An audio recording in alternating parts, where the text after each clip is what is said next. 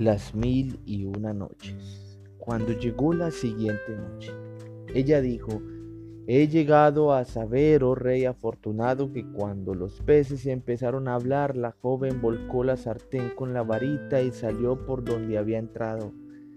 Cerrándose la pared de nuevo, entonces el visir se levantó y dijo, es esta una cosa que verdaderamente no podría ocultar al rey. Después marchó en busca del rey y le refirió lo que había pasado en su presencia. Y el rey dijo, tengo que ver eso con mis propios ojos. Y mandó llamar al pescador y le ordenó que volviera con cuatro peces iguales a los primeros, para lo cual le dio tres días de plazo. Pero el pescador marchó enseguida al lago y trajo inmediatamente los cuatro peces.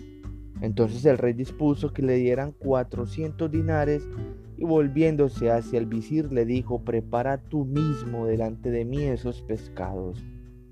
Y el visir contestó, escucho y obedezco. Entonces mandó llevar la sartén delante del rey y se puso a freír los peces después de haberlos limpiado bien. Y en cuanto estuvieron fritos por un lado, los volvió del otro. Y de pronto se abrió la pared de la cocina y salió un negro semejante a un búfalo entre los búfalos o a un gigante de la tribu de Had, y llevaba en la mano una rama verde y dijo con voz clara y terrible, Oh peces, oh peces, ¿siguen sosteniendo su antigua promesa? Y los peces levantaron la cabeza desde el fondo de la sartén y dijeron, Cierto que sí, cierto que sí. Y declamaron a coro estos versos. Si tú vuelves hacia atrás, nosotros volveremos. Si tú cumples tu promesa, nosotros cumpliremos la nuestra. Pero si te resistes, gritaremos tanto que acabarás por ceder. Después el negro se acercó a la sartén y la volcó con la rama y los peces se abrazaron convirtiéndose en carbón. El negro se fue entonces por el mismo sitio por donde había entrado y cuando hubo desaparecido de la vista de todos dijo el rey, es este un asunto sobre el cual verdaderamente no podríamos guardar silencio. Además, no hay duda que estos peces deben tener una historia muy extraña. Y entonces mandó llamar al pescador y cuando se presentó el pescador le dijo, ¿de dónde proceden estos peces? El pescador contestó de un estanque situado entre cuatro colinas detrás de la montaña que domina tu ciudad. Y el rey volviéndose hacia el pescador le dijo, ¿cuántos días se tarda en llegar a ese sitio? Y dijo el pescador, oh sultán, señor nuestro, basta con media hora. El sultán quedó sorprendidísimo y mandó a sus soldados que marchasen inmediatamente con el pescador. Y el pescador iba muy contrariado, maldiciendo en secreto al Efrit y el rey y todos partieron y subieron a una montaña y bajaron hasta una vasta llanura que en su vida habían visto anteriormente. Y el sultán y los soldados se asombraron de esta extensión desierta situada entre cuatro montañas y de aquel estanque en que jugaban peces de cuatro colores, rojos, blancos, azules y amarillos. Y el rey se detuvo y preguntó a los soldados y a cuantos estaban presentes, ¿hay alguno de ustedes que haya visto anteriormente ese lago en este lugar? Y todos respondieron, oh no. Y el rey dijo, por Alá, no volveré jamás a mi capital ni me sentaré en el trono de mi reino sin averiguar la verdad sobre este lugar y sobre el lago y los peces que encierra y mandó a los soldados que cercaran las montañas y los soldados así lo hicieron. Entonces el rey llamó a su visir, porque este visir era hombre sabio, elocuente, versado en todas las ciencias. Cuando se presentó ante el rey, éste le dijo, tengo intención de hacer una cosa y voy a enterarte de ella. Deseo aislarme completamente esta noche y marchar yo solo a descubrir el misterio de este lago y sus peces. Por consiguiente, te quedarás a la puerta de mi tienda y dirás a los emires, visires y chambelanes. El sultán está indispuesto y me ha mandado que no deje pasar a nadie y a ninguno revelarás mi intención. De este modo el visir no podía desobedecer. Entonces el rey se disfrazó y ciñéndose su espada, se escabulló de entre su gente sin que nadie lo viese, y estuvo andando toda la noche sin detenerse hasta la mañana siguiente, en que el calor demasiado excesivo le obligó a descansar. Después anduvo durante todo el resto del día y durante la segunda noche hasta la mañana siguiente, y he aquí que vio a lo lejos una cosa negra, y se alegró de ello y dijo, es probable que encuentre allí a alguien que me contará la historia del lago y sus peces. Y al acercarse a esta cosa negra vio que aquello era un palacio enteramente construido con piedras negras, reforzado con grandes chapas de hierro, y que una de las hojas de la puerta estaba abierta y la otra cerrada. Entonces se alegró mucho y parándose ante la puerta llamó suavemente. Pero como no le contestaron, llamó por segunda vez y la otra y por vez cuarta también. Después y como seguían sin contestar, llamó una quinta vez, pero con gran violencia y nadie contestó tampoco.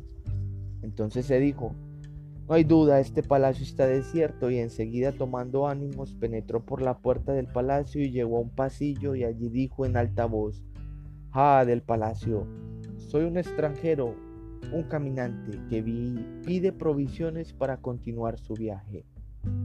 Después reiteró su demanda por segunda y tercera vez y como no le contestasen, afirmó su corazón y fortificó su alma y siguió por aquel corredor hasta el centro del palacio y no encontró a nadie, pero vio que todo el palacio estaba suntuosamente revestido de tapices y que en el centro de un patio interior había un estanque coronado por cuatro leones de oro rojo, de cuyas fauces brotaban un chorro de agua que semejaba de perlas y pedrería.